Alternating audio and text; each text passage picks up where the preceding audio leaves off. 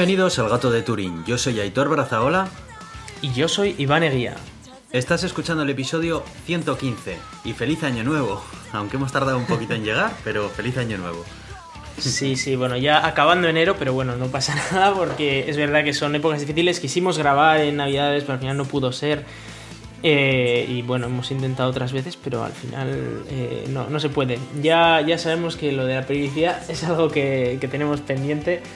Pero bueno, aún así esperemos que estas noticias que traemos hoy pues lo suplan un poco. Sí, yo creo que sí, porque son muy interesantes. Pero yo creo que la moraleja que se puede aprender aquí es no eliminéis el feed de vuestro podcatcher seguimos vivos y seguimos produciendo. Sí, sí, seguirán saliendo episodios. No sabemos exactamente con qué periodicidad. A medida que vayan saliendo, pero, pero vamos, que la intención sigue estando ahí. O sea, que bien.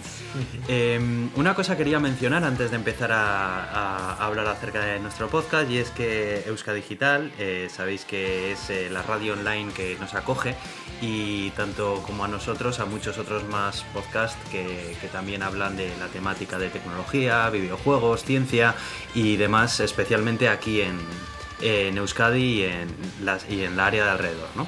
Bueno, pues eh, para apoyar un poco esta iniciativa que toman para eh, seguir ofreciendo los mismos servicios a los podcasts que acogen de hospedaje de audio, incluso si vosotros queréis hacer un podcast, ellos eh, se ofrecen también a promocionarlo, a prestaros su apoyo, tanto técnico como en caso de que necesitéis saber cómo montar un podcast o algo más teórico o no sabéis por dónde empezar pues es una asociación que está dispuesta a ayudar a toda la gente que quiera empezar a hacer podcasting y, bueno, pues eh, lo que han abierto ha sido un Patreon para que todos aquellos que queráis colaborar con esta iniciativa, si queréis, no es para nada obligatorio, pero bueno, vamos a mencionarlo aquí, eh, pues podáis eh, colaborar suscribiéndoos al Patreon y pagando una pequeña cantidad al mes o lo que sea, estaríais apoyando a Euska Digital si os gustan los programas y si no, pues tampoco pasa nada, van a seguir estando ahí.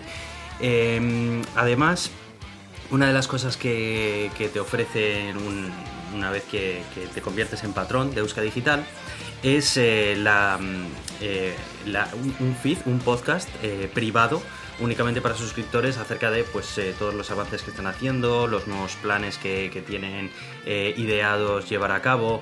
Eh, Digital, bueno, pues siempre suelen estar presentes en todo tipo de eventos de, relacionados con la tecnología y el podcasting que se hacen en, toda la zona de Euskadi. Y, bueno, pues yo creo que hacen muy buen trabajo y, bueno, pues yo, yo ya me he convertido en patrón, por supuesto, tengo que predicar con el ejemplo y, recomiendo que le echéis un ojo porque la verdad es que hacen un trabajo fantástico. Eh, no sé si quieres añadir que, Bueno, que probablemente eh, pasándoos por el Patreon tenéis una lista también de los programas que tienen y así, y eh, es posible que encontréis alguno que os pueda interesar porque hablan de, varios temas de tecnología, videojuegos y de, más cosas, ¿no? Entonces, echad un vistazo, igual tenéis algún programa que os gusta y que podéis escuchar más a menudo. Sí, eso es. Además, Euska Digital tiene una serie de podcasts que son, digamos, de creación propia. Eh, nosotros no somos uno de ellos. Digamos que nosotros, como el gato de Turín, eh, pues bueno, pues en un momento dado eh, nos asociamos con ellos, pero realmente nacimos, digamos, de una manera totalmente independiente. Sin embargo, todos esos otros podcasts que sí que son, han sido producidos directamente por Euska Digital, si te conviertes en patrón, bueno, pues accedes a todos los episodios, pues con un tiempo de antelación antes de que salgan públicamente. De manera que si sigues a varios de los podcasts de Euska Digital, bueno, pues podrías tener un feed privado en el que se vayan, eh, vayas escuchando todos esos programas antes de, eh, de que se liberen al público, vaya. O sea que en ese sentido también, pues es otra ventaja. Bueno, pues eh, cerrando el, espacio de publicidad que hemos hecho hasta ahora, eh, te quería comentar un par de cosas eh, de series que he estado viendo, Iván, que además tienen una temática bastante... además de Mr. Robot, quieres decir, ¿no?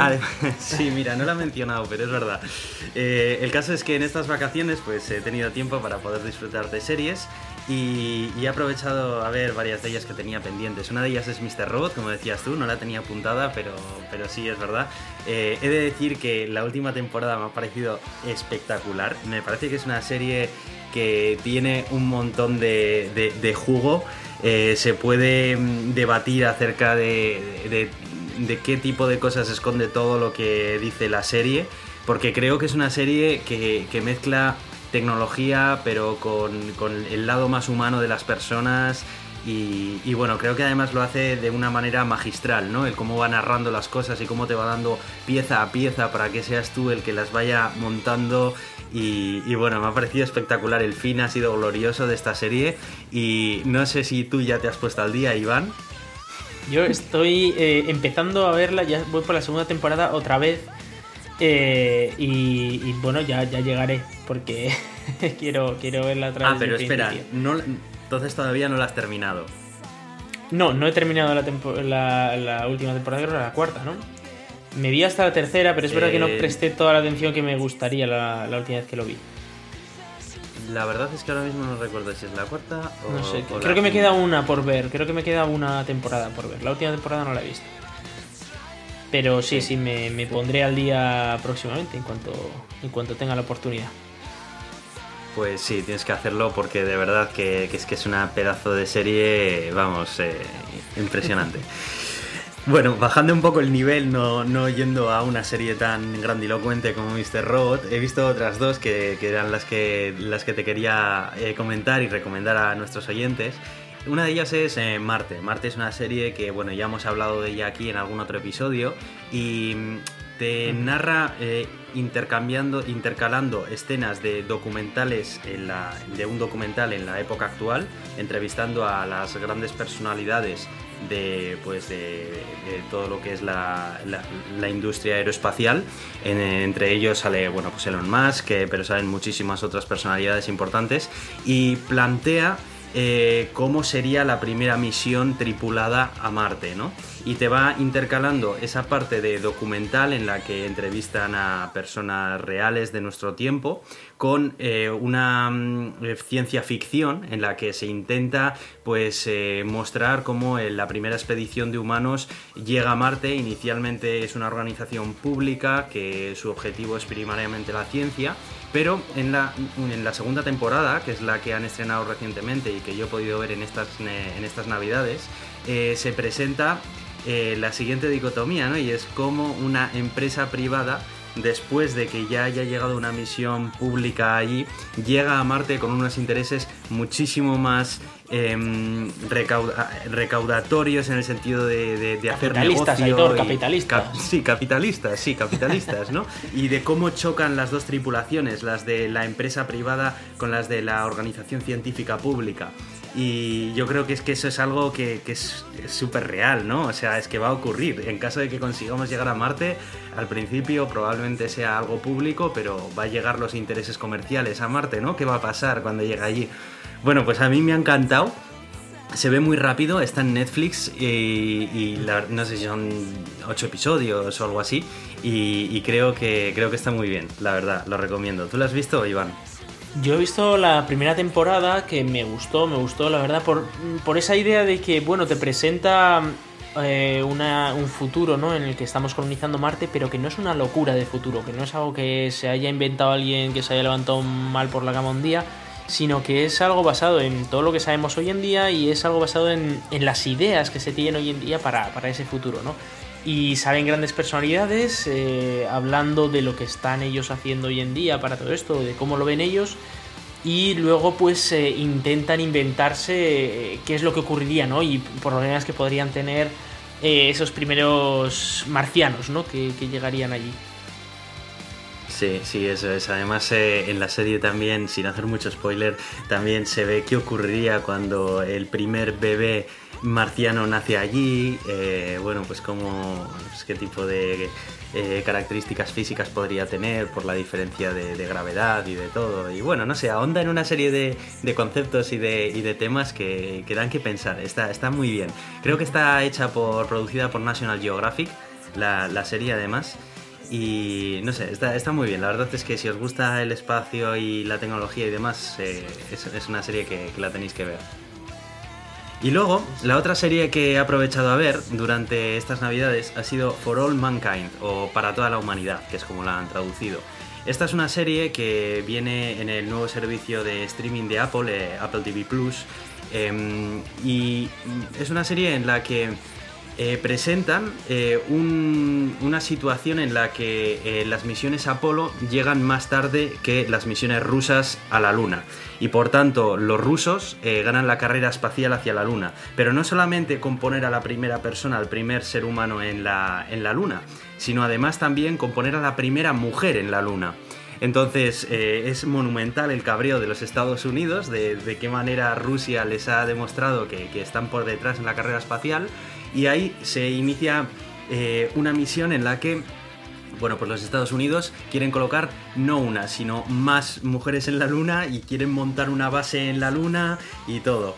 Eh, la serie está muy bien narrada, está muy bien producida y cuenta con un montón de escenas en las que mezcla de los cohetes Saturno 5 cuando están despegando y de todo, y mezcla imágenes reales de, los Apolo con eh, pues unas eh, ficticias misiones Apolo que, bueno pues llegan hasta la Apolo 25 y demás y bueno y siguen haciendo más y es está muy bien también está muy bien hecha y además también explora un poco también el lado más humano de los astronautas que están allí, de, eh, en el caso de que han conseguido montar una, nave, una, base allí en la Luna, ¿no?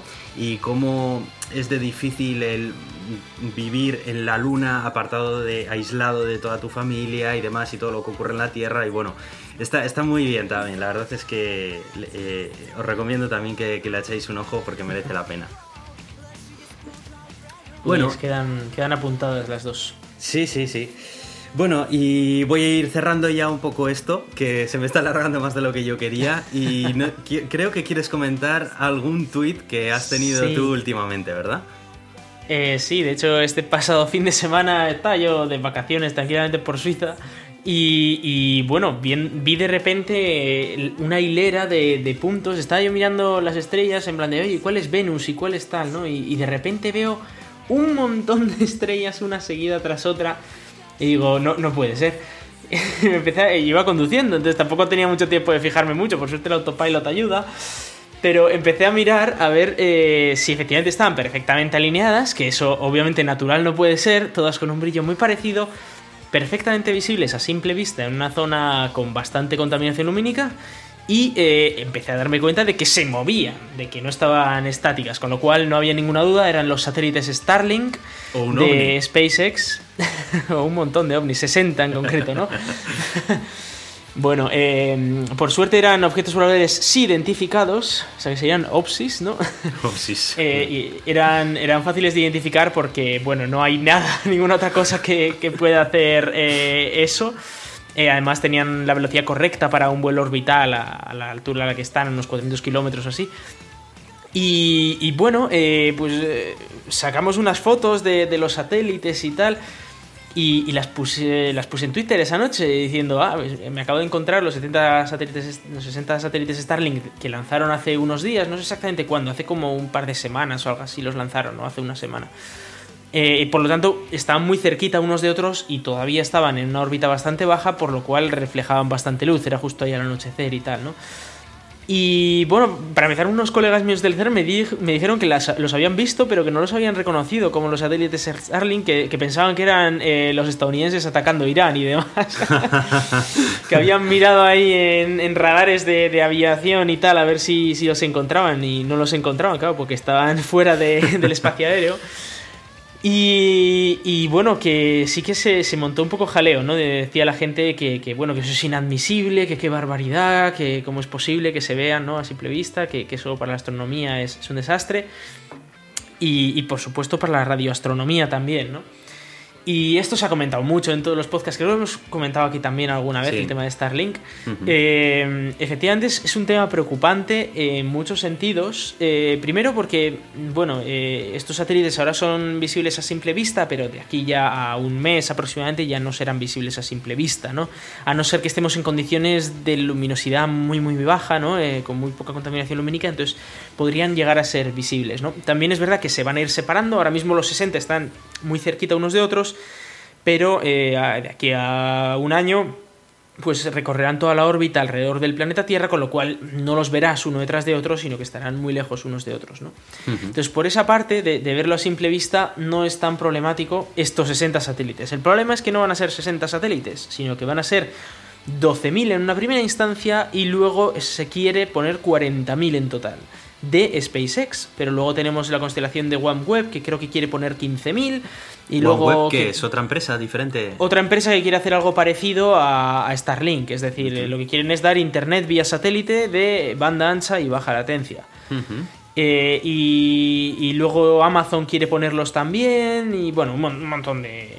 Hay un montón de empresas que quieren poner cada una su constelación de no sé cuántos mil satélites ahí arriba. Y, claro, esto al final, primero, se van a ver muchos de ellos, eh, sobre todo en, el anochecer ¿no? y en el amanecer, se van a ver a simple vista, porque eh, a la altura a la que están estos satélites les da el sol y reflejan el sol hacia donde estamos nosotros, con lo cual se les ve. Claro. Mm, yo no veo tanto el problema de que se les vea, sí que es verdad que cambia el cielo nocturno, es decir, pasamos de tener eh, las estrellas a de repente la mayor parte de los puntos que vemos ahí son satélites, ¿no? Eso es, eh, desde el punto de vista cultural, pues habría que mirárselo un poco, es verdad que va a cambiar, ¿no? El, cómo vemos el cielo, pero bueno, cambian muchas cosas a nuestro alrededor, eh, las ciudades han cambiado los paisajes, las carreteras cambian los paisajes, eh, al final no, puede haber progreso sin que cambie eh, la naturaleza tal y como, tal como la tenemos, ¿no? Eh, entonces ahí, pues bueno, puede haber un poco de debate de hasta qué punto pues esto es un tema cultural que se puede evitar o que se puede hacer a cuenta de ello, el tema... El tema aquí es que el cielo hasta ahora era algo que todavía no se había tocado, ¿no? Estamos acostumbrados a que la Tierra eh, ya estamos acostumbrados a verla con nuestras modificaciones, con, nuestros cambios de paisaje, eh, impulsados por el progreso, pero hasta ahora el cielo ha sido algo que todavía no se había tocado, al menos desde el punto de vista de, hmm. lo que puedes ver con, tu simple sí, vista. Sí, claro, o sea, sí que es verdad que si estabas atento y mirabas y tal, sí que podías ver, oh, mira, pasa un satélite y ah, después de 10 minutos pasa otro y tal, ¿no? Pero te tenías que estar muy fijando, o sea, fijando mucho y era algo que ocurría una vez cada 10-15 minutos. Ahora esto es algo que no es que vaya a ocurrir cada 10 segundos, es que en todo momento va a haber cientos de satélites moviéndose por ahí, cientos, más satélites que estrellas y que planetas. Y eso en zonas eh, con muy, baja contaminación lumínica, en las que se ven más estrellas. ¿no? Ya, joder, yo, la verdad es que ahí entiendo perfectamente las críticas, ¿eh? también te digo, porque sí, ahora igual solo son los satélites de Elon Musk y son pocos y bueno, pues no pasa nada, están esos ahí. Pero claro, si poco a poco se van a ir eh, otras empresas apuntando y haciendo lo mismo, pues puede llegar un momento en el que no sé, ¿eh? en el que el cielo pueda aparecer aquello, pues... Sí, una, discoteca. Claro. Sí, pero mm, yo también lo veo desde el punto de vista de que eh, esto lo que quiere ofrecer es Internet de alta velocidad y baja latencia en zonas rurales o zonas eh, infradesarrolladas, ¿no? Esto sí, sí, entiendo, podría... hay que ver también el, punto del progreso tecnológico en el que, eh, por ejemplo, en mi casa no tengo Internet de alta velocidad, no tengo Internet ni de baja latencia ni de alta velocidad. Pues yo podría ser uno de los posibles clientes, ¿no? Pero igual que ¿no crees que es más práctico que conecten la fibra óptica de tu edificio, te quiero decir? En mi edificio ahora mismo concretamente sí, porque tenemos la fibra óptica a 100 metros, ¿vale? En mi, caso concreto, obviamente va a haber fibra óptica a finales de marzo, ¿no? en mi edificio concreto sí, pero, pero hay mucha gente que vive en zonas rurales que ni de palo llega ahí. Y luego estamos hablando de países enteros en los que no existe la fibra óptica y que podrían beneficiarse de eh, pagar una cuota de 20 euros al mes y tener un, un disquillo ahí en, en, la terraza y, que y tener internet de altísima velocidad. Estamos hablando de, de competir con la fibra óptica ¿eh? y por un precio parecido y en zonas, eh, en zonas en las que la fibra óptica no va a llegar nunca. La parte del progreso está clara, está ahí y esto podría ayudar a muchísimas comunidades a desarrollarse en ámbitos tecnológicos y podría incluso cambiar el panorama de la web y de, Internet. Pero está el otro problema, y es que no solo estamos hablando del tema cultural, que eso es en cierta medida debatible y en cierta medida ya lo hemos hecho mucho en tierra, con lo cual hacerlo en, en el espacio pues podría como entenderse, pero hay otro problema y es los astrónomos. Eh, aquí vamos a hablar de tres tipos de astrónomos. Y está, el primero están los astrónomos aficionados, ¿vale? Que es yo salgo con mi telescopio y veo cosas o saco fotos o eh, incluso colaboro con algunos profesionales que también se está viendo, eh, que ya somos aficionados que, están capacitados como para trabajar con los profesionales, ¿no? desde este punto de vista, bueno, tú quieres ver algo, una galaxia, quieres ver una nebulosa y de repente tienes ahí un montón de puntitos moviéndose alrededor que pues no te pueden molestar para ver esa galaxia y que no lo vas a ver pues eh, tal y como se debería ver, ¿no? Pero ese, es, está otra vez en el nivel de de la cultura, ¿no? decir, bueno, pues no estás viéndolo igual. El problema viene cuando quieres sacar una foto y una foto a una galaxia no es algo que sacas en medio segundo. Necesitas a veces 10 horas expuesto o, 5 horas estar sacando la misma galaxia porque tiene tan poca luz que tienes que estar muchas horas absorbiendo luz hasta que se ve algo en, tus, en tu cámara, ¿no? Y en ese tiempo seguro que te va a pasar uno o varios satélites de estos por el medio y te van a salir rayas blancas en la foto lo cual pues ya es más problemático porque no vas a tener eh, fotos limpias o va a ser muchísimo más complicado sacar fotos sin satélites por el medio. Vas a tener que andar haciendo exposiciones cortas de 30 segundos, eh, eh, borrar muchas de las exposiciones porque tendrás satélites por medio, igual tener que salir 3 o 4 días a la calle y eso supone que también tienes que depender del tiempo. Es mucho más complicado para hacer astronomía. Eh, están luego los astrónomos profesionales y aquí es donde hay un tema más problemático porque esta gente está haciendo ciencia, de ellos dependen muchos descubrimientos futuros y se está invirtiendo muchísimo dinero en grandes telescopios futuros, entre ellos, por ejemplo, el Observatorio Vera Rubin, que, que es un observatorio enorme, conocido hasta ahora como LSST. Es un observatorio que lo que pretende es cartografiar todo el cielo, es decir, sacar fotos de todo el cielo todos los días. Eh, para esto tiene un ángulo de visión brutal, pero ¿qué es lo que pasa? Que si tienes mucho ángulo de visión, pues se te van a colar ahí muchísimos satélites de estos, con lo cual va a haber que hacer mucho trabajo de limpieza de estas imágenes y en cualquier caso el dinero invertido ahí eh, pues se va a ver infrautilizado, precisamente porque hay suciedad en el cielo y hay que andar limpiando eso. Eh, y, y luego está otros astrónomos que son los radioastrónomos. La radioastronomía no saca fotos en el espectro visible de la luz, es decir, que no saca las fotos que, en colores que nosotros podemos ver. Saca fotos en, ondas de radio, que la radio es un tipo de luz, vamos a llamarla, pero que, no podemos ver nosotros directamente, ¿no? Y nosotros lo usamos pues para la radio y tal. Pero hay zonas en el, en el, en el mundo que están radioprotegidas, es decir, que no se puede emitir en ciertas longitudes de, radio para poder poner observatorios que observan al cielo en esas longitudes de, radio, porque nos dan muy buena información sobre ciertos fenómenos astronómicos, ¿no? Eh, las ondas de radio. Sí. Y, claro, ¿cuál es el problema? Que si estás tú usando el wifi al lado, pues estás interfiriendo con esas ondas, entonces no vas a ver correctamente el, el cielo, ¿no? Pero ya no solo es eh, el wifi, es cualquier tipo de, radio, de, móviles, etcétera, pues pueden emitir en ese tipo de, ondas. Hasta ahora eso se solucionaba con, como te decía, algunas zonas de, la Tierra que están eh, excluidas de esto, pero siempre se ha sabido que los satélites pues emiten en estas ondas de radio pues para comunicarse con la Tierra, básicamente, ¿no? Emiten estas ondas de radio, incluso es posible que Starlink no sé qué frecuencias usa, pero eh, emitirá ciertas frecuencias para que tú te puedas conectar a Internet, si no, no puede funcionar eso, ¿no? Y eso va a funcionar por este tipo de, frecuencias de, larga longitud de onda. Y esto supone que por de todas partes del cielo vamos a estar recibiendo un montón de, de radio que, una vez más, no es perjudicial para la salud, ¿vale? Tranquilos con eso, pero que sí que puede ser muy molesto para la radioastronomía, porque ya eh, te empieza a venir radio por todos los lados, es mucho ruido de, esta luz, y tú cuando apuntas a la galaxia tal o apuntas a no sé dónde, pues te está viniendo un montón de ruido que tienes que andar eliminando, y que no es fácil de eliminar, porque al final pues es, lo de siempre. Y una vez más, tenemos el problema de que tú has gastado cierto dinero en un observatorio astronómico, y que vas a tener que infrautilizarlo, vas a tener que eh, andar usando técnicas de corrección de ruido, técnicas de tal, que antes no tenías que usar o que antes, después de corregir todo eso, te iba a quedar una información mucho más limpia de la que te va a quedar ahora, ¿no? Y aquí llegamos al problema principal de todo esto, y es que eh, nadie, ningún astrónomo, o muy pocos astrónomos, sabían de la existencia de estos proyectos. Y, esto vino que de repente un día se, encontraron con 60 satélites en el cielo y dijeron, ¿y esto qué es?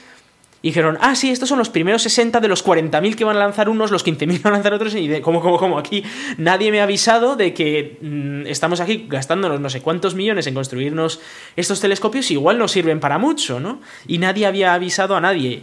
Y Elon Musk no había pedido permiso a nadie tampoco. es decir, eh, bueno, Elon Musk y, como Elon Musk los demás, es decir, habían puesto a lanzar satélites sin, sin avisar a nadie y sin pedir permiso a nadie. El único permiso que pidieron era de que no estaban lanzando nada peligroso para la salud, que eso obviamente pues no, no lo están haciendo, pero eh, hay muchos astrónomos que están muy picados con esto y la verdad es que lo entiendo, ¿no? Y bueno, eh, en los tweets sin más había un poco de debate de a ver qué es lo que había que hacer a cuenta de esto, ¿no? Y yo proponía algunas ideas, pero sí que es verdad que es una situación complicada, ¿no? Pues sí, sí, sí que lo es. No sabía que habías creado tanta polémica con, esos tweets, la verdad. Bueno, ahora Tampoco tanta, pero un poquito. más, para mí sí, un poquito. ya estoy un poco más al corriente, así que bueno. ¿Qué te parece si empezamos con el podcast? Que llevamos ya 25 minutos y todavía no hemos empezado, que tenemos un montón de noticias para hablar acerca sí, de Sí, pero ¿eh? bueno, ya, ya, sabes que cuando no hablamos durante un tiempo, al final nos liamos con estas cosas. Sí, sí, sí, sí. sí. Vamos, vamos a empezar con las noticias, hombre.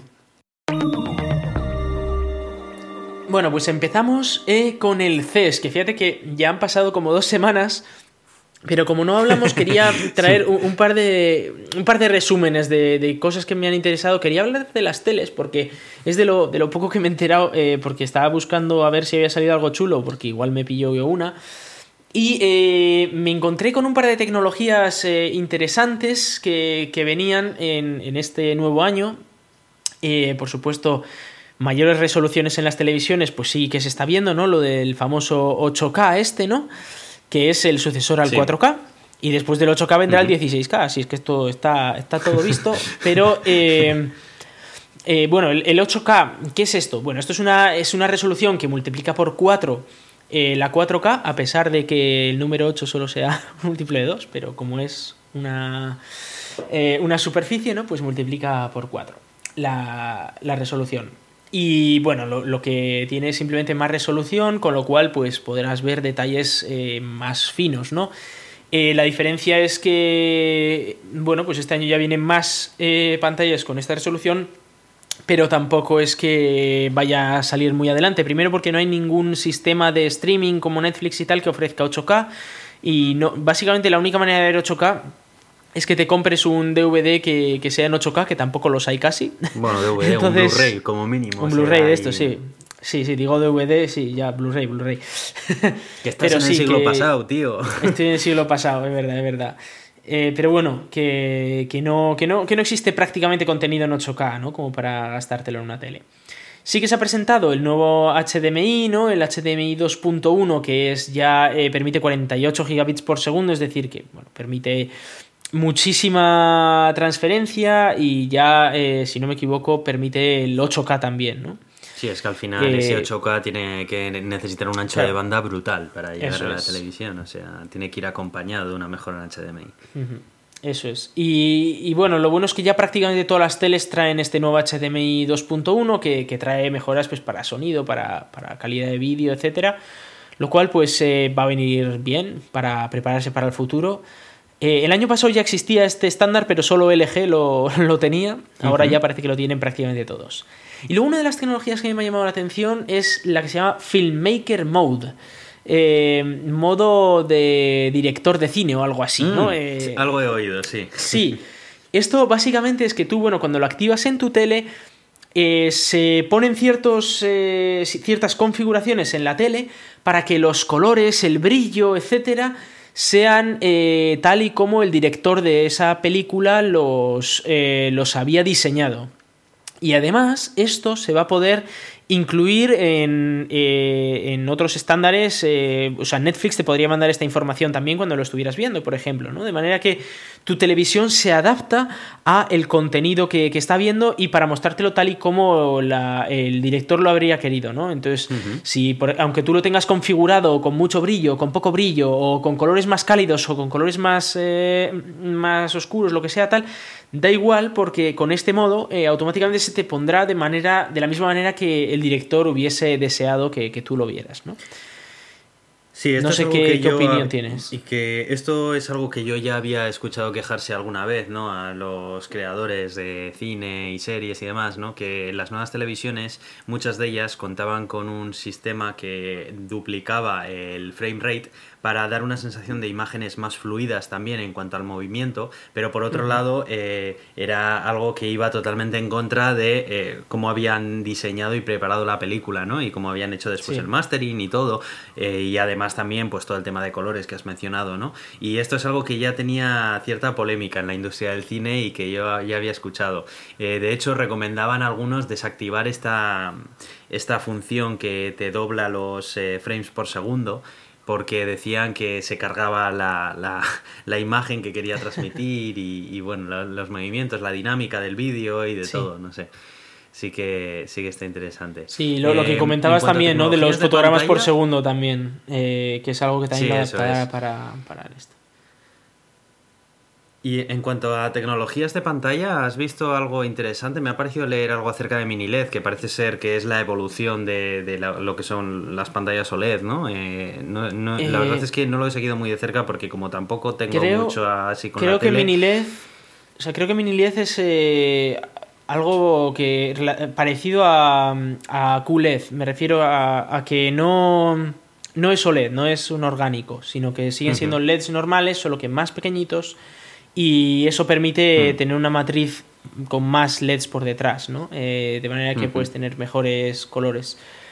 Eh, sobre tecnologías de pantalla, eh, bueno, un par de detalles. Eh, han reducido algunas pantallas mucho los marcos hasta el punto de, de tener el 99% de la pantalla ocupada. Y luego sí que se han presentado unas nuevas pantallas OLED que son más pequeñas, de 48 pulgadas, y eh, que ya se reducen de esas típicas 55, 65 pulgadas que eran las que venían siendo típicas, que hay mucha gente que no se puede permitir porque cuestan como 2.000 euros a veces, y que 48 pulgadas debería ser bastante más barato ya para, eh, para la gente, ¿no? Y podría, podríamos empezar a ver que hay mucha gente que empieza a comprar televisores OLEDs, aunque sean pequeños, ¿no? Bueno, pequeños, 48 pulgadas, Sí, es que hace unos años era una locura, pero vaya. OLED ha sido, sí, ha sido bastante cara, sí. Eh, y sí, eh, poco más, eh, al han hablado 8K, más de inteligencia verdad es que artificial no me levanta para pero- nada de interés, ¿eh? Eh, El 8K. Para mí el 8K es algo que, bueno, pues cuando el día que tenga que tener que, que, eh, comprar una tele, si por el mismo precio está en 8K, pues mira, pues tal. Pero es que yo creo que ya- a mí, para mí el 4K es tan, eh, ya es una definición tan alta que, bueno, no sé, quizá en determinados tamaños de panel un 8K sí que puede tener más sentido, pero es que ya estamos hablando de televisores de más de 60 pulgadas, no sé, no sé. Pues sí, sí, sí. Eh, eh, Bueno, no sé si querías comentar algo acerca de OnePlus también. Sí, sí, qui- quiero comentar eh, que ha sacado, han presentado un prototipo, es verdad que lo quiero pasar muy por encima, ¿vale? Pero han presentado un prototipo que es básicamente el mismo móvil del 7T, ¿no? Pero eh, que lo que han hecho es que la cámara desaparezca en la, en la parte de atrás. Así que nada, es simplemente pulsando el botón de la cámara, de repente el cristal que tiene detrás se vuelve transparente y aparece en las cámaras. Y en cuanto quitas la cámara, pues lo que ocurre con el cristal de atrás es que se vuelve opaco y ya no se ve la cámara, ¿no? Como, como una solución interesante a, a esa idea de, de que la cámara se vea, de que se muestre ahí como un bulto detrás y tal. Y además, bueno, le han puesto un forro de cuero así un poco mono para que, que quede chulo.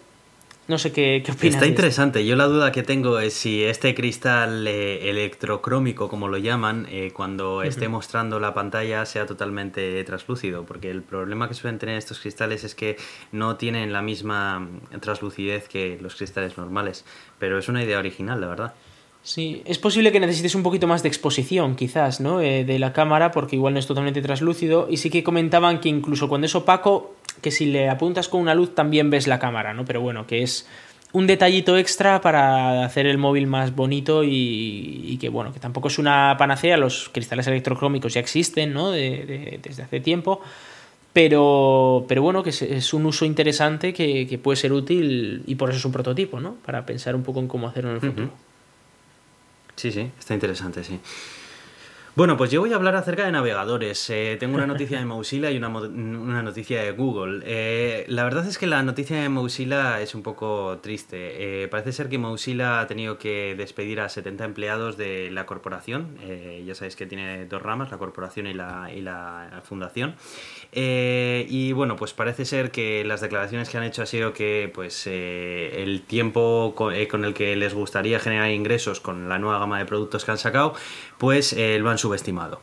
Eh, entonces necesitan soltar lastre y parece ser que en Mozilla yo me imagino que lo que está pasando es que como es una organización que lleva tanto tiempo en funcionamiento, tendrán un montón de cargos intermedios que han ido llegando ahí en la época de bonanza de la empresa y que hoy en día realmente no aportan nada y lo único que hacen es eh, gastar dinero que ahora mismo Mozilla no tiene y que el que tiene tiene que dedicarlo a, otras cosas más relacionadas con el producto que ofrecen, ¿no? Eh, por un lado me parece me da un poco de pena, pero por otro, porque quiere decir que no, le está, no les va tan bien como ellos tenían idea pero por otro lado también creo que, bueno, pues es, necesario, ¿no? Eh, si realmente no les está aportando nada, ellos mencionan que muchos de ellos que son cargos intermedios y que encima se han marchado a su casa con una eh, subvención bastante cuantiosa y con incluso ayudas para poder reubicarse dentro del sector, ¿no? O sea que me imagino que esta gente no se ha ido con una mano por delante y otra por detrás. Em, pero bueno, pues eh, es una pena. Se ve que Mozilla pensaba que sus productos iban a funcionar mejor, pero también es cierto que mm, a, día de hoy el único producto que les reportaría unos beneficios directos, más allá de utilizar a Google como su motor de búsqueda predeterminado, eh, es la VPN que ha sacado Mozilla con su navegador y a día de hoy solamente está disponible en los Estados Unidos. y ya está. Entonces eh, no sé, creo que tienen que espabilarse también un poco si quieren hacer dinero y si quieren eh, extender esos servicios, eh, tienen, que, tienen que empezar a, desplegarlos ya en, Europa y en otros países, ¿no? No creo que, solamente en Estados Unidos, si ya juegan con poco margen en cuanto a cuota de mercado de navegadores, si encima todavía van tan lentos en liberar productos comerciales, pues, pues no sé. Eh, bueno, pues no sé ¿qué, piensas acerca de, esto, ¿qué opinas? Bueno, es eh, da bastante penita. ¿Qué le vamos a hacer? Eh, que, se, que haya que despedir a gente siempre es una mala noticia. Encima, Mozilla es una organización que me gusta bastante. su navegador es el navegador que yo uso, además, Firefox es el que yo uso, pues por, muchas razones, ¿no? Por, soporte al código libre, por dar un poco de contrapunto también al monopolio de WebKit. Y, porque trabajan mucho en estándares web, en mejorar la web a todo el mundo. Y bueno, pues es una pena ver que, algunos de esos profesionales pues, han tenido que marcharse, ¿no?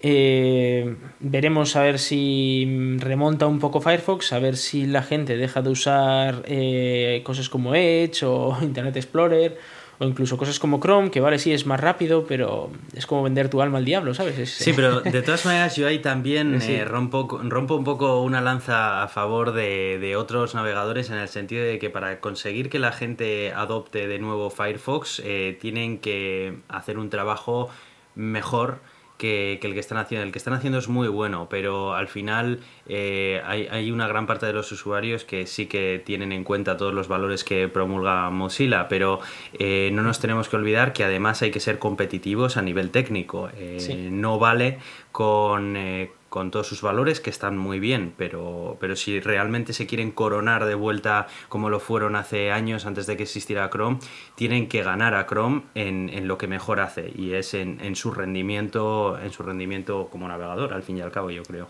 Sí. Bueno, he de decir que en ese aspecto Firefox ha mejorado mucho, ¿eh? Ahora sí, ha mejorado, ha mejorado, pero todavía le queda, le queda bastante, todavía le queda. Bueno, no sé si pero bastante, bueno, que para, para el día, a ver, pero para el día a día no se nota la diferencia normalmente, ¿eh? usando Firefox, usando Chrome, eh, no vas a notar mucho la diferencia. Ya, ya, pero bueno, hay más cosas que por las cuales, bueno, no sé. Eh, yo creo que no vale simplemente con lamentarse, con decir, ay, es que claro, quieren ir a... No, hay que competir y hay que ser competitivo y, bueno, pues Chromium, el proyecto Chromium hace muchas cosas bien, muchas otras mal. Me gustaría que fuera Mozilla, pero, pero es que está ahí por algo también al final. Sí.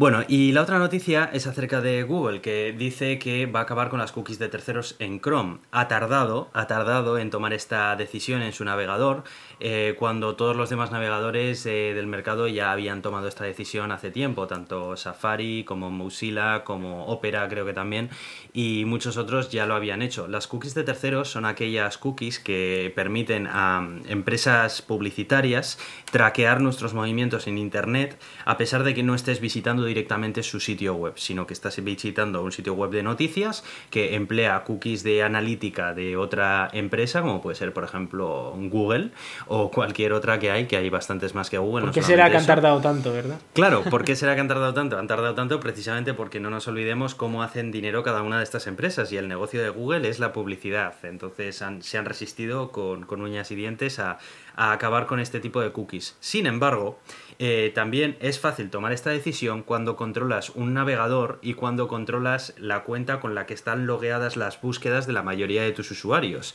Aquí yo pienso que Google cuenta con una ventaja muy grande y es que Google para traquearte no necesita cookies de terceros. Si estás utilizando Google Chrome como la gran mayoría de los internautas a día de hoy y encima aunque no estés utilizando Google Chrome, estés utilizando Google con tu cuenta de Google logueada en él ya sea utilizando Mozilla Firefox o cualquier otro navegador, em, Google te está ya traqueando no a través de las cookies, sino a través de todos los sitios que estás entrando a través de su navegador o de su buscador. Entonces, claro, yo pienso aquí que Google, eh, sí, ¿no? O sea, dice, sí, sí, no, lo quito esto que está mal, está mal ya. Pero claro, Google está jugando eh, con una grandísima ventaja con respecto a sus otros competidores de empresas de publicidad. Y es que los competidores de Google no cuentan con un navegador y con un buscador que es el que utiliza todo el mundo. Dependen de las cookies de terceros. En cambio, para Google, las cookies de terceros, pues es algo que, bueno, si mejor si lo tiene, pero si no lo tiene, pues es que le da igual realmente. Solo hace falta entrar en tu perfil de Google y ver cómo está ahí registrada toda la información de los sitios a los que has estado. Y no todos esos sitios ha sido a través de cookies de terceros. En fin, sin más, la, ventaja que tiene esto es que eh, ahora tú puedes decidir no usar Google y, no usar Chrome y no usar. Bueno, no usar Chrome es una de las opciones, ¿no? Pero no loguearte en Chrome y no usar eh, Google como buscador y evitas en gran medida todo este problema. Claro, eso es. Entonces, bueno, sin más, ahí, ahí está y interesante. Otra cosa que te quería mencionar, y esta está relacionada con el CES, es eh, la nueva especificación del Bluetooth Low Energy.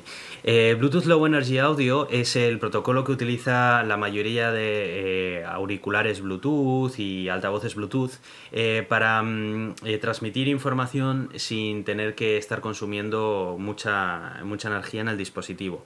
No solamente lo utilizan también auriculares, lo utilizan también los smartwatches y un montón de wearables que hoy en día existen. ¿no? una de las mejores que han anunciado la organización que, hace el estándar de, Bluetooth LE, es que van a adoptar una serie de funcionalidades que hasta ahora estaban presentes en dispositivos Apple con los AirPods, eh, pero que estaban desarrolladas eh, de una manera más eh, propietaria, con, relacionada con el hardware. Estoy hablando de la capacidad para streamear a diferentes auriculares al mismo tiempo y también el mejorar la calidad de ese audio ofreciendo una tasa de, de compresión mejor en el audio que se está, que se está enviando. Hasta ahora, cuando utilizabas unos auriculares Bluetooth eh, normales, no, sin hablar de unos AirPods, eh, lo que lo que estaba ocurriendo es que se estaba emitiendo un solo stream de audio hacia esos auriculares. Si esos auriculares eran inalámbricos, era uno de ellos el encargado de recibir ese stream de audio y era el encargado también de repartirlo a los demás. Esto, aunque muchos fabricantes lo habían logrado hacer de una manera muy buena, eh, tenían siempre que eh, conseguir el hándicap de reducir la latencia al máximo, ¿no? De, que no haya diferente, que no haya lag entre un auricular y otro.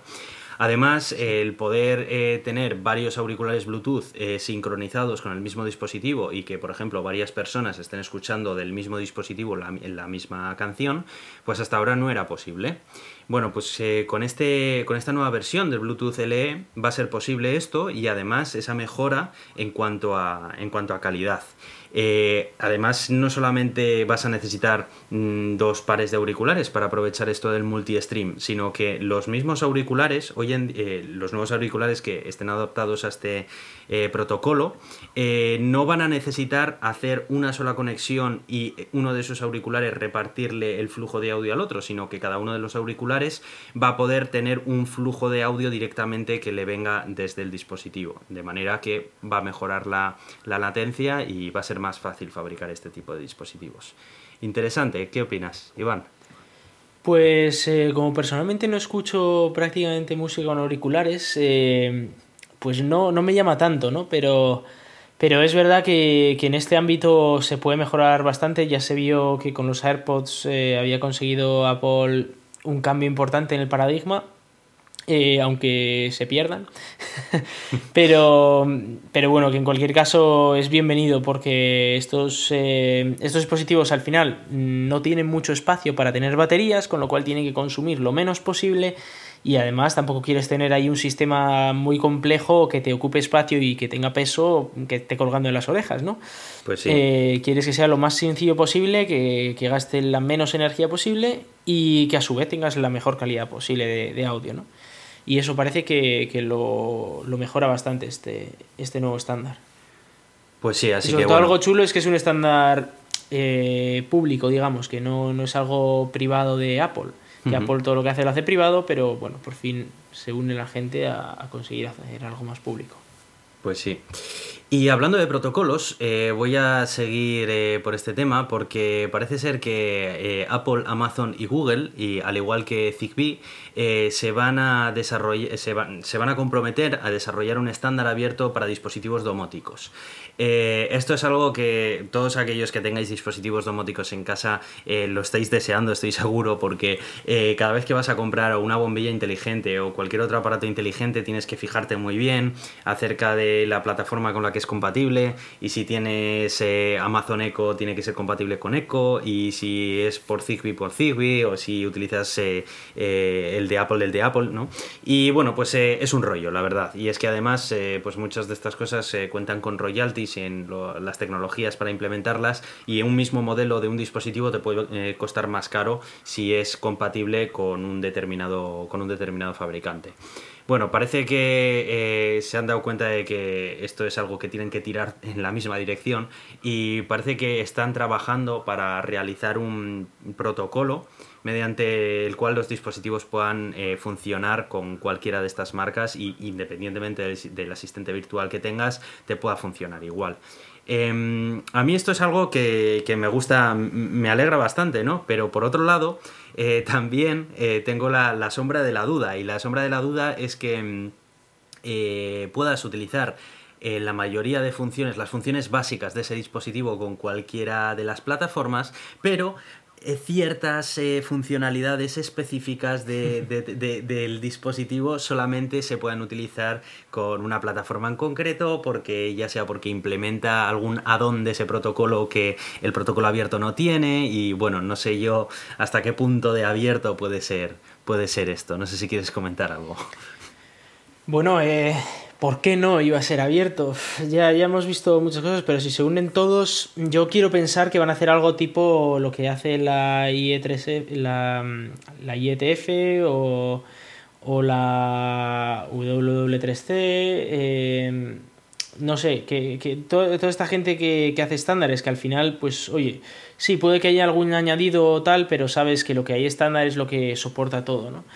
Y esto tiene un añadido extra y es que no dependes ya de Amazon, de Apple, de Google o de Zigbee para eh, tener tu casa conectada y podrías con una Raspberry Pi que tenga implementado algún programita que, use esto, podrías ya tener eh, todo controlado, ¿no?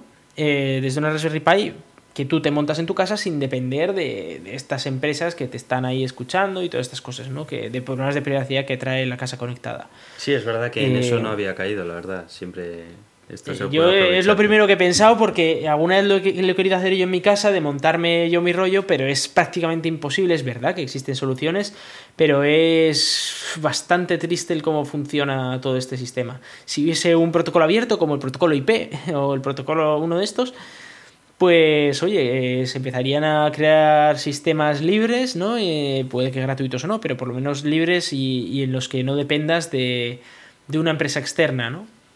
Podría ser interesante. Pues sí.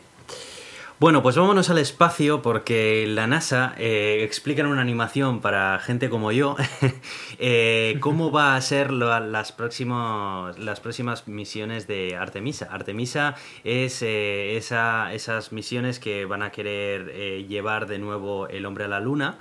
Y bueno, pues parece Sobre todo más importante es que va a llegar una mujer a la luna también. Efectivamente, también, efectivamente. Y además lo van a hacer, bueno, pues en un, en un cohete muy grande también. Eh, y bueno, pues explican eh, con diferencias con respecto a las anteriores misiones Apolo, eh, en una infografía muy fácil de, ver y de digerir y de entender em, cómo, cómo, se va a construir el, cohete, cómo se va a lanzar, qué trayectoria va a llevar, cuáles van a ser las principales eh, ventajas con respecto a las anteriores misiones Apolo eh, que va a tener estas misiones SLS, como también eh, van a intentar mirar un poco más a futuro desde el punto de vista de convertir un poco la Luna en un paso intermedio también para visitar el resto de la galaxia. No sé, yo la verdad es que recomiendo que lo veáis porque a mí me ha emocionado mucho. Además que he estado viendo esta serie de Para toda la humanidad, ¿no? En la que hablaban acerca de las misiones Apolo. Y ha sido ver este vídeo y decir, jo, qué guay, ojalá, ojalá esto salga bien y salga adelante. Eh, además, eh, hablan de, 2024 como, como fecha. bueno, no sé, esto ya hemos hablado en el podcast más de una ocasión, que, es un poco aventurarse, ¿no? En, algo. En mentir directamente, pero, pero vaya. Pero bueno, por lo menos el hecho de que tengan que salir a mentir públicamente, yo creo que genera cierta presión en ellos y de alguna forma, mm, no sé, algo, algo bueno tendrá. Sí, bueno, que si en lugar de en 2024 ocurre en 2028, pues oye, eh, sí, a eso te voy. más vale tarde que nunca, ¿no? Eso es, eso es. Llevamos 50 años sin que ocurra prácticamente, o sea, no 50, pero 48 años sin que ocurra, pues bueno, por esperar cuatro años más tampoco nos vamos a morir. eso es, eso es. Así que... Eh, sí, en cualquier caso, bueno, es una misión interesante. Parece que ya han conseguido un poco más de presupuesto, que no es ni de palo suficiente, pero bueno, es un poquito más, eh, lo cual siempre es bienvenido. Y, bueno, eh, se están construyendo cosas, falta el módulo lunar, eh, falta eh, la, estación Gateway, pero bueno, se está ya diseñando y está bastante avanzada la estación Gateway. bueno, el, el cohete LSLS, pues, en fin, churro, les ha salido ahí. el presupuesto se ha ido por las nubes, está tardando un montón, pues en fin, es, lo que hay. Eh, parece que la nave Orión sí que está ya más o menos. Eh, bueno, poco a poco se van haciendo piececitas, ¿no? Eh, también es verdad que a, partir de estos, estos próximos dos o tres años va a tener Estados Unidos tres naves tripuladas, no sé, espero que las usen bien y que empiecen a mandar gente al espacio como locos. Pero bueno, eh, veremos a ver, a ver si la estación espacial está la Gateway que va a estar en la Luna, pues a ver si también se va construyendo rápido y tenemos los módulos más o menos a tiempo, ¿no? Veremos a ver, pero pero bueno, yo que sé. Muy escéptico te veo, muy escéptico. Es que es que es, una chapa, tío, de verdad. E, e, es que yo, yo lo estoy viendo a la velocidad a la que, a la que están haciendo esto y es que no tienen presupuesto y no, pueden hacerlo más rápido tampoco, pero. Pero es que no. No, no os puede ocurrir, o sea, no, no puede ocurrir en este, en este margen de tiempo. Además, ten en cuenta de que Estados Unidos no se puede permitir un accidente en esto. Hmm. Y, bueno, pues, pues veremos. Oye, mira, si ojalá esté yo equivocado y ojalá en 2024 aterrice un ser humano en, en la Luna, no una mujer en la Luna, pero eh, es que lo veo muy complicado. Eh, como diría Elon Musk, no es físicamente imposible, pero, pero también se retrasa ese hombre. En fin, veremos a ver. Veremos, veremos. Bueno, ¿y qué ha pasado con Ionity? A ver. bueno, vamos a hablar un poquito de, Ionity. Ionity es eh, esta empresa creada por eh, Mercedes, bueno, del grupo Daimler, ¿no? Que es Mercedes Smart, creo que también, ¿no? Eh, luego creado eh, el grupo Bach también, que está en Volkswagen, Audi, Porsche. Eh, BMW también está metido en este consorcio, SEAT, bueno, todos estos fabricantes europeos de, coches decidieron unirse con el objetivo de crear una red de recarga de vehículos eléctricos. Y pues la verdad es que nos pusimos bastante contentos aquí en el podcast también, porque dijimos, jope, por fin los fabricantes europeos se toman en serio el tema del coche eléctrico y van a crear algo que es crítico, que es precisamente eh, la infraestructura de recarga, el dónde cargas tu coche. Y va avanzando bastante bien. Es, es verdad que eh, Unity en España ni está ni se le espera, ¿no? Eh, sí que es verdad que dicen que igual van a construir una o dos eh, estaciones, pero, pero bueno, eso, que comparando con Alemania, que hay decenas, pues en, en España ni están ni se le espera, ¿no? Pero bueno, eso siempre ocurre en España. Pero más allá de eso, bueno, eh, estaban, estaban en un programa piloto, ¿no? Digamos, en los que tú cargabas el coche entero por 8 euros, independientemente de cuánta electricidad necesitaras. O sea, si necesitabas 10 kilómetros de electricidad, pagabas 8 euros. Si necesitabas 500 kilómetros de electricidad, pagabas 8 euros. Esto obviamente no podía seguir así y estaba todo el mundo esperando a que cambiaran a su precio eh, por kilovatio hora, que se llama, ¿no? Que es lo que están haciendo todos los demás. Pues si necesitas 500 kilómetros, pagas X, si necesitas 250 kilómetros, pagas la mitad. O sea, es, tiene todo sentido del mundo. ¿no? Y si tu coche es más eficiente, pues gastas menos. Si tu coche es más eficiente, eh, o sea, si tu coche es más eficiente, gastas menos. Si tu coche es menos eficiente, pues gastas más, ¿no? Esto tiene todo el sentido del mundo. Y eh, pues han presentado los precios que eh, entrarán en vigor a partir del 1 de febrero. Es decir, que todavía tenemos 10 días. Y eh, bueno, hay que recordar que esta marca también, se Ionity, se ha hecho un poco famosa porque muchas veces fallan las recargas, hay que cargar dos o tres veces. La gente se enfadaba porque, claro, decía, estoy gastando 8 euros, pero tengo que cargar tres veces porque me falla la recarga a mitades, con lo cual me cobran al final 24. ¿Qué me dices? Pero bueno, o sea, que encima Sí, fallaba bastante. Funcionaba bastante mal, sí, funcionaba bastante mal, pero a ver, es normal porque todavía estaban empezando, ¿vale? Entonces es normal que funcione un poco mal, eh, les llamabas y te descontaban el segundo, la segunda carga y bueno... A ver, era un poco rollo, eh, he de decir que he tenido problemas parecidos con Repsol en España, pero bueno, eh, al final funciona, más o menos.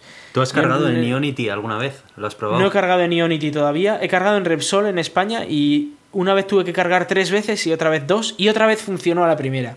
Pero bueno, eh, es un poco lo que hay. Con lo fácil que es ir a un Tesla, que coges, sacas el cargador, lo conectas y ya está a un supercharger, ¿no? Eh, ir, a, ir a uno de Repsol o tal, tienes que andar que sí con la app, que además es una app distinta para cada cargador, diciéndole, oye, que estoy aquí, no sé qué, te dice, oye, que tu localización por GPS no es muy buena y parece que estás a 100 metros del este, acércate más.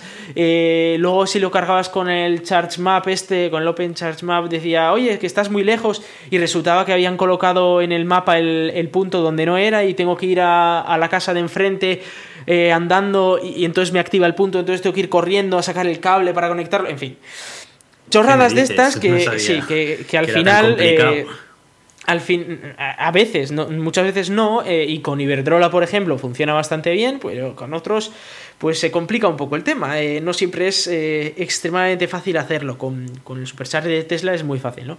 Ionity no lo he probado, pero también tiene su propia app, tienes que ir al lugar, tienes que activar el punto, tienes que tal, bueno, pues todo este rollo, ¿no? Y además eso, que parecía que, que de vez en cuando fallaba. El caso es que ahora han introducido el nuevo precio por kilovatio hora y no sé, tú cuánto pagas por kilovatio hora en casa, yo pago aproximadamente unos 11 céntimos. Así que, hombre, puedes entender que estos que tienen más potencia, pues sea un poco más caro, ¿no? Por ejemplo, en el caso de Tesla son 24 céntimos en lugar de 11 y dices, hostia, pues vale, es el doble, más del doble de precio, es carillo, pero bueno, estás cargando a toda velocidad, así que bueno, se, comprende, ¿no? Se entiende. Eh, luego, por ejemplo, eh, alguna vez hemos comentado que Evil o ahora Repsol es súper caro, es una locura de caro. Y es que tienes que pagar 50 céntimos aproximadamente por kilovatio hora. Esto es carísimo. Es, de lo, es lo más caro que existía hasta ahora. Porque aquí ha llegado Unity y ha presentado 79 céntimos por kilovatio hora. Es decir, eh, aproximadamente es más de tres veces más caro que Tesla. Más de tres veces. Pero ¿cuánto te cuesta eh, recargar el coche entero? Claro, ahí, ahí, está, ¿no? Yo estaba haciendo mis cálculos para cargar eh, mi Tesla Model 3 y resulta que si quiero hacer 400 kilómetros de, coche, me cuesta 50 euros. ¿Qué me dices? 400 kilómetros, sí. Pero si es casi tan caro como un coche de combustión. Exacto, exacto. Eh, es casi tan caro como un coche de combustión. Y mi coche, que al ser eléctrico eh, consume tres veces menos que un coche de combustión, pues me toca las narices pagar lo mismo que un coche de combustión. Qué fuerte, Entonces, ¿no? vaya, vaya eh, jugada más fea, ¿no? Sí, exacto, es, es, una jugada muy fea y luego además, claro, porque tú dices, vaya locura, ¿no? Pero además, el mercado en el que más coches eléctricos se venden, que es el noruego, bueno, ahora parece que Holanda está, está alcanzándole, pero bueno, eh, históricamente Noruega ha sido el coche que más. ha sido el país que más coches eléctricos ha vendido. Y allí lo han puesto más caro todavía. Lo han puesto 85 céntimos por kilovatio hora y entonces ya sí que es más barato eh, usar algunos coches diésel que, que un eléctrico. Lo cual eh, es lamentable, eso la sí verdad. Que es raro, eso sí que es, vamos, la antítesis de. Claro, de todo eh, esto. a mí me llama mucho la atención que en Francia, donde, por ejemplo, el, coste de la electricidad por kilovatio hora ronda sin IVA eh, los, pues eso, los 9, 10 céntimos el kilovatio hora, eh, que tengas que estar pagando 80 céntimos, es decir, eh, multiplicar eso por 7 o por 8 eh, por, para cargar el coche eléctrico me parece una locura, pero una locura total. Como curiosidad, los clientes que tengan un Audi, eh, y probablemente las otras marcas asociadas pues tendrán cosas parecidas, pueden ahorrarse un poco de dinero. ¿Cómo? Pues pueden suscribirse una cuota mensual de 18 euros, 17,95 euros, de 18 euros, y entonces pagarán solo 33 céntimos el kilovatio hora, es decir, eh, aún así casi 1,5 veces lo que pagas por el de Tesla, es decir, más de, lo que se paga por, por, los supercargadores de Tesla, aparte de los 18 euros mensuales que tienes que andar pagando. Que ya más te vale cargar un par de veces al mes en un Ionity de estos, porque si no, no te sale a cuenta los, eh, los 18 euros estos. Pero vamos, que es que.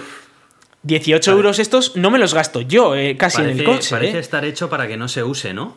Efectivamente, y eso es a lo que quería yo llegar. Es que parece que han hecho esto para que no se use, para que la gente coja y diga, pues es que igual no me sale tan a cuenta comprarme un eléctrico, porque antes tú decías, joder, es que como le haga 30.000 kilómetros al año al coche, es que, ostras, me ahorro una pasta. Encima, como no tengo que gastar en pastillas de freno, no tengo que hacer aquí que si cambios de aceite, tal, ostras, al final me estoy ahorrando cada 10 años 8.000 euros, ¿no?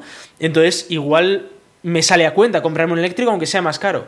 Si ahora resulta que no te ahorras nada o incluso te sale más caro, pues es que están haciendo que vire el mercado a seguir comprando eh, coches térmicos, coches diésel, coches eh, de gasolina, ¿no? Lo cual, pues eh, a mí me, me, apena muchísimo porque la verdad es que me había ilusionado con los fabricantes europeos y una vez más, pues me han decepcionado muchísimo. Pues a cuenta de esto, es que sí, en Noruega, pena, claro, sí. se han montado la de Dios. En Noruega se ha montado la de Dios, eh, en Europa también la gente está muy enfadada, eh, yo incluido, porque yo quería usar estos cargadores y ahora no los voy a usar ni de palo, vamos. Es que entre pagar lo que me cobra Tesla y con la facil las facilidades que me da Tesla y pagar lo que me cobra Ionity, es que ni de palo voy a usar uno de Ionity, a no ser que ocurra algo muy grave, no sé, que se caiga la red de Tesla o, o algo, porque supercargadores hay por todas partes, ¿no? Así que, no sé, eh, me, me, da mucha pena ver esto en los fabricantes europeos de, de coches. No sé qué opinas. Pues sí, la verdad. Eh, pues que, que, es una pena, que parece que es una jugada hecha precisamente para retrasar lo máximo posible las ventas de coches eléctricos y que se sigan consumiendo coches de combustión porque, bueno, pues realmente las ventajas inmediatas no son tales a día de hoy, ¿no? Uh -huh. eh, en lo que sí, es el claro. tema del ahorro. Entonces, bueno, no sé, eh, yo confío en que, en que den marcha atrás en esto y no sé, pero me eh, A la polémica increíble. es verdad que ha respondido Ionity y ellos lo que han dicho es que ellos se están ahora centrando en eh, coches premium. Entonces, que alguien que está dispuesto a pagar 80.000 euros por un Porsche Taycan, por ejemplo, quieren, o quieren hacer 70 y pico mil la tal. construcción de red Unity, claro, ¿no? Esta gente. Eso es. Bueno, esta no gente sé. que pague la, la construcción ver, de la red. Si, si, realmente después de una vez que esté instaurada la red eh, tiene unos precios razonables, pues bueno, vale, lo que pasa es que pues no, no, lo sabemos, no sabemos qué va a pasar en el futuro. ¿sabes? El tema es que ya lo están pagando los, los, o sea, los, los clientes de Audi, de Volkswagen, de, de Porsche, de, de, Mercedes y tal, ya están, de BMW también, están ya pagando esta red, porque es, es eh, con el dinero que sacan estas empresas con la que están construyendo esta red. Es que si encima les cobras más. Ya, lo que pasa es que no querrán recortar poco... de los beneficios de sus productos actuales para construir esta red, sino que querrán que la red se mm. auto. Eh, sí. se autofinancie, vaya.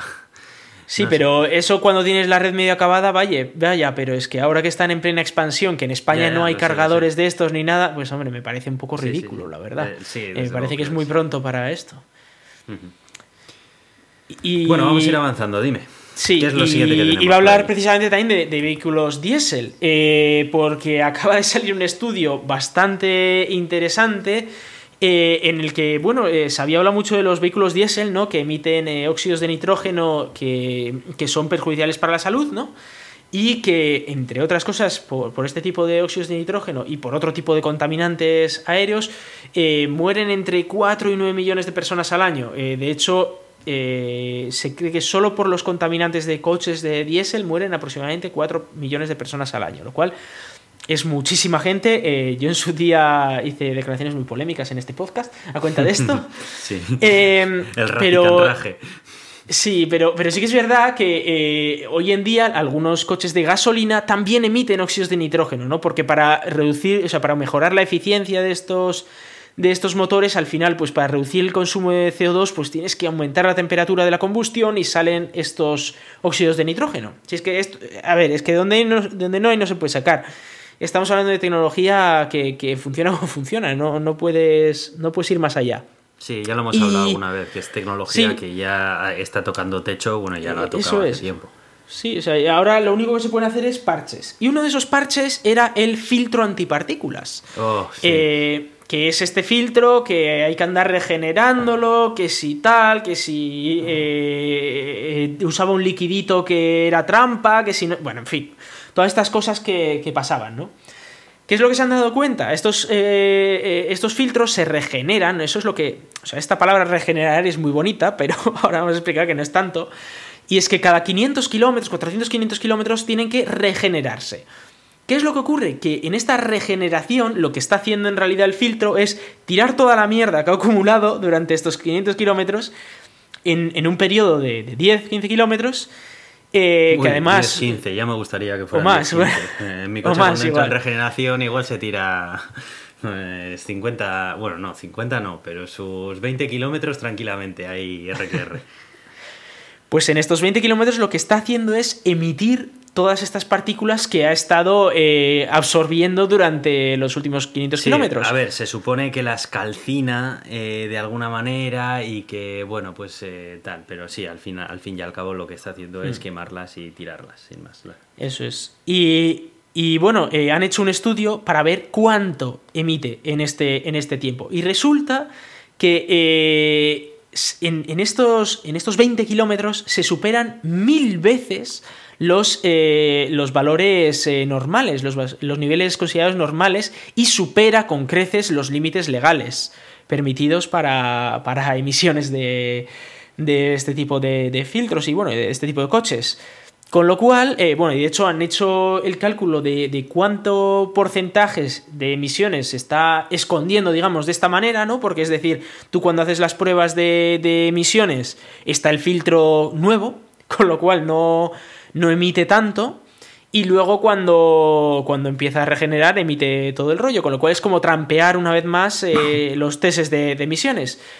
Y, bueno, lo que han visto es que se, ocultan de esta manera entre el 60 y el 99% de las emisiones de, de un coche diésel.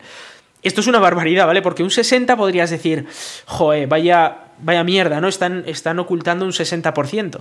Pero si están ocultando un 99%, que es el límite superior, eso es una barbaridad. Es decir, que por cada un gramo de, estas partículas que emites, eh, que se sabe que emites, estás emitiendo otros 99, ¿no? En, estos picos de, de regeneración. Estuvieron probando algunos coches como el Opel Astra, el Nissan Qashqai, y además vieron que según eh, vas haciendo más ciclos de regeneración, cada vez emite más y más y más. Con lo cual. Porque va eh, acumulando y nunca termina de limpiar entero el filtro. Exacto. Eh, bueno, pues ese, se está hablando de que aproximadamente 45 millones de estos coches llevan este tipo de filtros en Europa y eso significa que al día se hacen 1.300 millones de regeneraciones en Europa. Esto es una barbaridad y en muchas ocasiones estas regeneraciones se hacen en, ciudad. Lo cual eh, significa que estás emitiendo estas partículas nocivas en ciudad. ¿no? Eh, hay que recordar que, hay dos tipos de, de emisiones que emiten los coches tanto diésel como gasolina. Uno es el CO2, que esto es muy malo para el medio ambiente porque aumenta el cambio climático y en esto emite menos los coches diésel. Es decir, que a la larga contra el cambio climático serían mejores los diésel que los gasolina. Pero luego están las partículas de nitrógeno estas y otro tipo de, partículas finas que producen cáncer y otro tipo de enfermedades respiratorias y que en estas emiten más los diésel. Ojo, los gasolina también emiten, pero menos que los diésel, ¿no? Y están hablando eh, de, ambas, eh, de ambas partículas, pero sobre todo de eh, las perjudiciales para la salud. Que sobre todo cuando se emiten en ciudad, pues se concentran todas en ciudad y son muy peligrosas porque al final tienes emitir esto en medio del monte pues no es tan grave pero emitir esto en ciudad pues es muy peligroso porque porque al final es donde está viviendo mucha más gente ¿no? y donde hay muchos más coches también emitiendo esto pues sí, la verdad es que lo del filtro antipartículas es, es, un coñazo y ya no solamente desde el punto de vista medioambiental, que desde luego, pero también desde el punto de vista del propietario de un, de un vehículo con este sistema, te lo puedo asegurar que también no es para nada plato de buen gusto. Así que bueno, la tecnología diésel, bueno, pues es la que es y, poco más se puede hacer. Hasta aquí ha llegado, que, ¿no? que, ha hecho su servicio, pero bueno, es hora de, cambiar. Eso es. Bueno, eh, mencionamos la, última noticia, que esta es de nuestro Tito Elon, y vamos cerrando. Exacto. Eh, hablamos de el eh, test de aborto en lanzamiento de, de la nueva cápsula tripulada de SpaceX. Y es que SpaceX, junto con Boeing, con Sierra Nevada y con la propia NASA, pues están desarrollando cápsulas tripuladas. Sierra Nevada es verdad que parece que no va muy allá, pero Boeing y, SpaceX sí que tienen la, cápsula tripulada y eh, hay que recordar que esta cápsula está siendo pagada en gran medida por la NASA, ¿no? Por, fondos públicos estadounidenses. El caso es que eh, tenían que hacer una prueba porque, bueno, primero porque explotó la cápsula en, en un test rutinario. Y tenían que hacer una prueba. La prueba consistía en lo siguiente, y era que eh, el cohete despegaba y que luego simulaban que había un problema con el cohete en medio del despegue en concreto 90 segundos después del despegue, es decir, que todavía está en velocidad, en, bueno, en, pleno ascenso, ¿no? Y algo pasa con el cohete. ¿Qué es lo que tiene que hacer la cápsula con los tripulantes en este caso? Tiene que despegarse de, del cohete para salir lo más lejos posible del cohete por si ocurre algo, para que no estén los astronautas ahí en medio, ¿no? Si, si explota, si se cae, si tal, para poder... La única escapatoria es hacia arriba. Claro, la única escapatoria es hacia arriba porque desde abajo te está empujando el cohete. O no, pero eh, porque igual ha, dejado de funcionar, ¿no? Como fue este caso. Eh, hay que también recordar que aunque la mayoría de, naves espaciales, históricamente, como las Apolo, etcétera, eh, o la Soyuz tienen un sistema de escape como que es una torre de escape que se llama, es decir, que encima de la cápsula se colocan unos cohetes que, le dan esta forma característica como de puntita, ¿no? Hacia arriba. Eh, que lo que hace es agarrar la cápsula desde arriba y sacarla de, ahí como fuera. Eh, la, nave de SpaceX no tiene torre de escape, sino que tiene los cohetes por debajo y la empujan desde abajo a la, a la cápsula. Esto era porque tenían intención de usar estos cohetes para aterrizar la cápsula. Pero la NASA le dijo que las narices, que esto se usa en un caso de emergencia, vale, pero de normal, eso de poner cohetes en el culo de los astronautas, pues como que no. Así que, eh, bueno, había que probarlo en cualquier caso de que esto funcionaba y hicieron eso, lanzaron la, el, el cohete y en el momento de máxima presión eh, dinámica, es decir, en el momento en el que eh, la presión del aire es máxima alrededor de la cápsula, hicieron que el, cohete de repente dejara de, de, de, tener propulsión, ¿no? Eh, y entonces, pues en ese momento, la cápsula automáticamente salió disparada. Y poco después, pues por fuerzas aerodinámicas, explotó el, propio cohete, la primera etapa, ¿no? Como curiosidad, la segunda etapa del cohete eh, estaba cargada de, combustible, pero no tenía motor, porque el motor es caro, y eh, cayó en el océano y explotó en el impacto, ¿no? También es mm. verdad que esta primera etapa no tenía las típicas rejillas y las patas que suelen tener eh, estas etapas para, poder aterrizar, porque ya sabían que iba a reventar. Con lo cual, pues no, no, se, no, llevaba ese extra que también es más dinero que cuesta, claro. Ya. Eh, es bastante espectacular la imagen de, la explosión, no sé si sí, la has visto. Eh, yo he visto, he visto la imagen de la explosión y, también la imagen de cuando, de cuando sale, ¿no? Y la verdad es que eh, mola bastante, mola bastante. Bueno, pues... Esperemos que no se tenga que usar, por cierto, esto, porque esto es solo para casos de emergencia. Pero esperemos que funcione si se necesita también. Eso sí. Bueno, pues nada, vamos a ir cerrando este episodio en el que hemos vuelto, ya es 2020 y, un, montón de, y un montón de nuevos episodios y de buenos episodios que, están por llegar. Y, nada más, vamos a recordar dónde nos podéis escuchar en Euska Digital los martes a las 7 de la tarde. Estamos en Radio Podcastillano. Estamos también en la comunidad de ciencia creativa Estenio, que pertenece a la Cátedra de Cultura Científica de la Universidad del País Vasco y nos podéis mandar vuestros comentarios o noticias a elgatodeturin.gmail.com Estamos en Twitter como arroba gato de Turing, tenemos una página en Facebook y nos podéis escuchar en iTunes, Evox, Spotify y Tuning. Yo soy Aitor, arroba cronosnhz en Twitter. Y yo soy Iván, arroba Razican en Twitter. Muchas gracias y hasta pronto.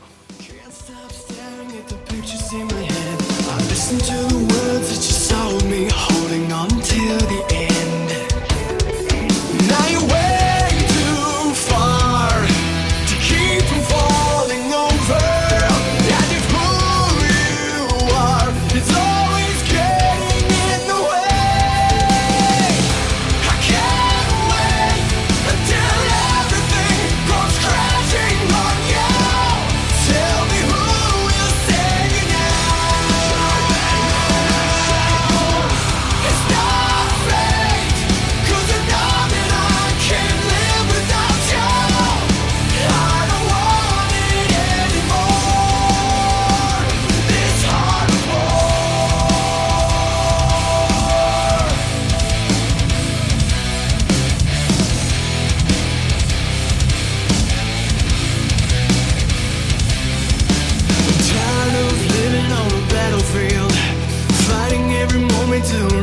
know I love you, don't you? Who are you? Yo.